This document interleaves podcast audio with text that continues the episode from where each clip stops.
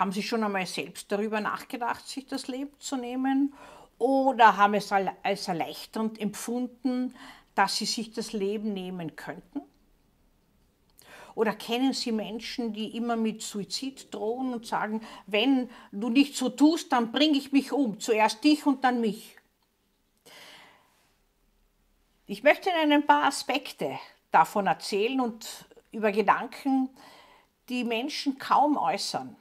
Ich bin seit über 30 Jahren in einer Unfallabteilung Psychiaterin und behandle alle überlebenden Suizidpatienten, die manchmal ganz schwere Wunden davon getragen haben, wo aber ihre Vorstellung, sich das Leben zu nehmen, nicht aufgegangen ist. Am Anfang sind sie totunglücklich darüber und wollen gar nicht weiterleben. Das gehört dazu. Das Gefährliche ist, dass sie es bagatellisieren, was sie gemacht haben. Und dass sie nicht sagen, dass sie es genau wissen, dass das nicht stimmt. Sie sagen nämlich, ah, das war ein Blödsinn. Das ist mir einfach so eingefallen, das mache ich nie mehr. Das stimmt nicht. Das war kein Blödsinn. Das hat ganz einen ernsten Hintergrund, den Suizidversuch.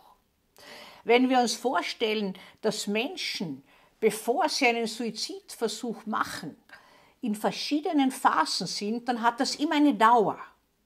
Und diese verschiedenen Phasen werden immer enger, bis der Gedanke an Suizid, sich das Leben zu nehmen, die Kontrolle über den Menschen genommen hat. In dem Menschen selbst nimmt die Aggression zu, die Spannung zu.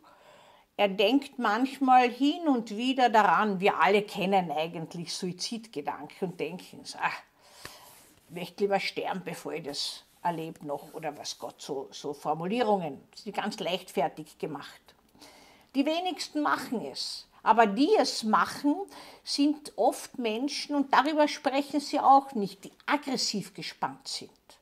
Sie unterscheiden sich im Grunde von Gewalttätern, die gewalttätig gegen andere sind, nur durch die Richtung, die sie ihrer Aggression geben. Nämlich die geht gegen sich selbst.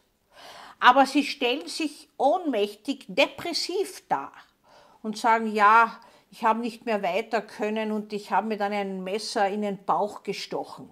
Stellen Sie sich vor, welche Kraft dazu gehört, ein Messer in den Bauch zu stechen.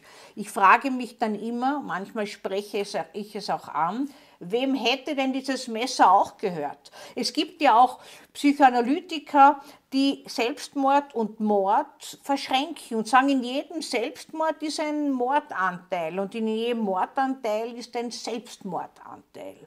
Und das stimmt natürlich.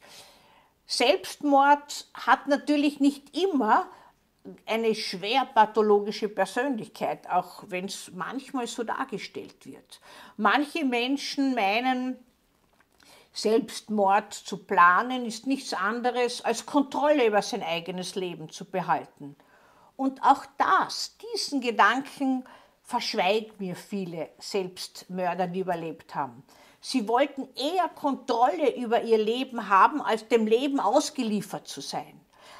Wenn schon alles den Bach hinuntergeht, hat mir einmal einer gesagt, dann möchte ich noch selbst entscheiden, wann ich lebe und wie lange ich lebe.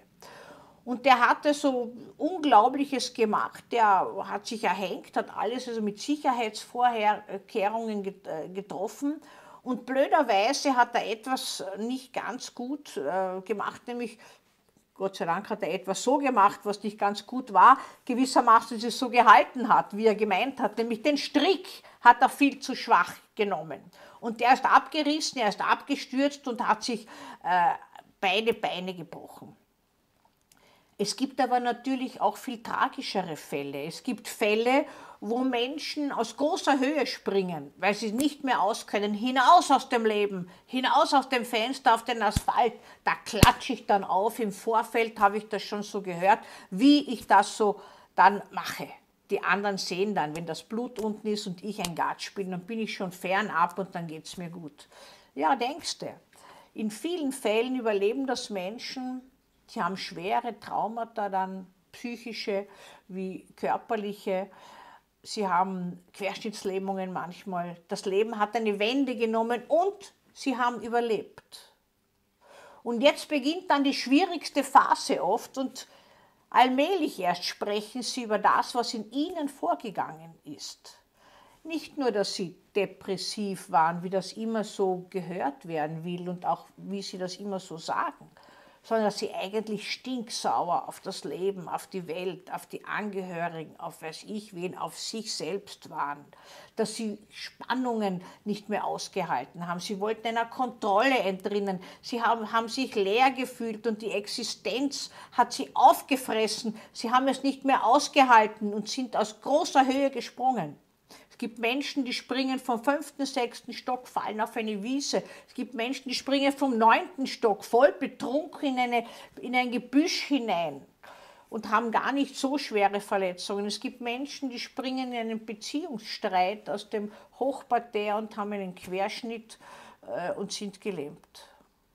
Also die Gedanken, die mit dem Suizid verbunden sind, sind nicht immer depressive und sind nicht immer einfach aus dem Leben scheiden, weil man es nicht mehr aushält, sondern sind spannungsgeladene, sind Gedanken, die Kontrolle über sich zu behalten und sind vor allem Gedanken, die schon lange vorangegangen sind.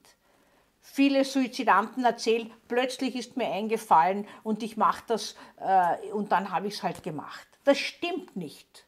Und übernehmen Sie nie die Bagatellisierung von solchen Menschen.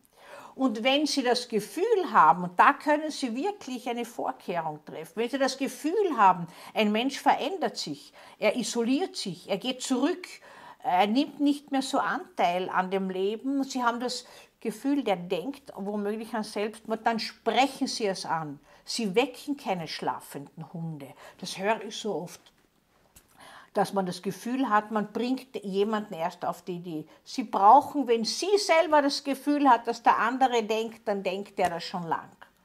Glauben Sie mir, es ist besser, Sie sprechen es an. Und wertfrei ansprechen.